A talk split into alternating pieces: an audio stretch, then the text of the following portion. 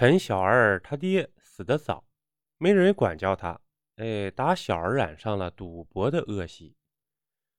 这一年清明，村里家家户户都去上坟，可这陈小二接连几天手气不顺，输的连买烧纸的钱都没有了。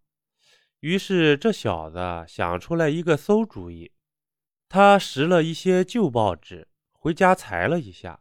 又到野外捡了几张别人压坟头的烧纸，把裁好的报纸一包，拎着就去上坟去了。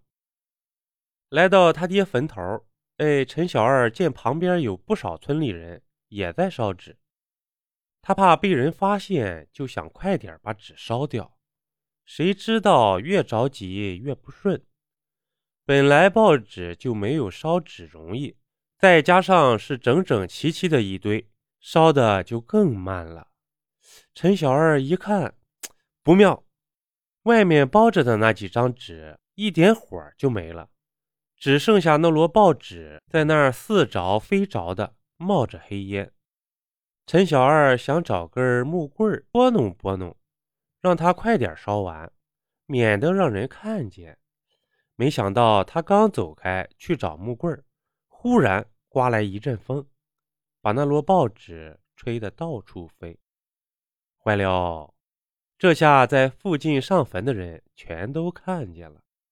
大伙儿都知道陈小二好赌，一看他用报纸来上坟，全都笑起来了。哈哈，小二，咋拿报纸来上坟呢？是不是输的连烧纸钱都买不起了？陈小二脸上红一阵儿白一阵儿的。不过他的反应够快，马上就编了一个理由，煞有介事的解释道：“哼，是这样的，昨晚俺爹给俺托梦，说他去世十几年了，也不知道现在外头变成啥样了，让我上坟的时候顺带给他烧些报纸看看，他要了解了解现在的时事。”话音刚落，旁边一个老头就骂起来。胡说八道！你爹活着的时候大字不识一个，连自己的名字都不认识，他还能托梦要报纸看？你糊弄鬼呢吧？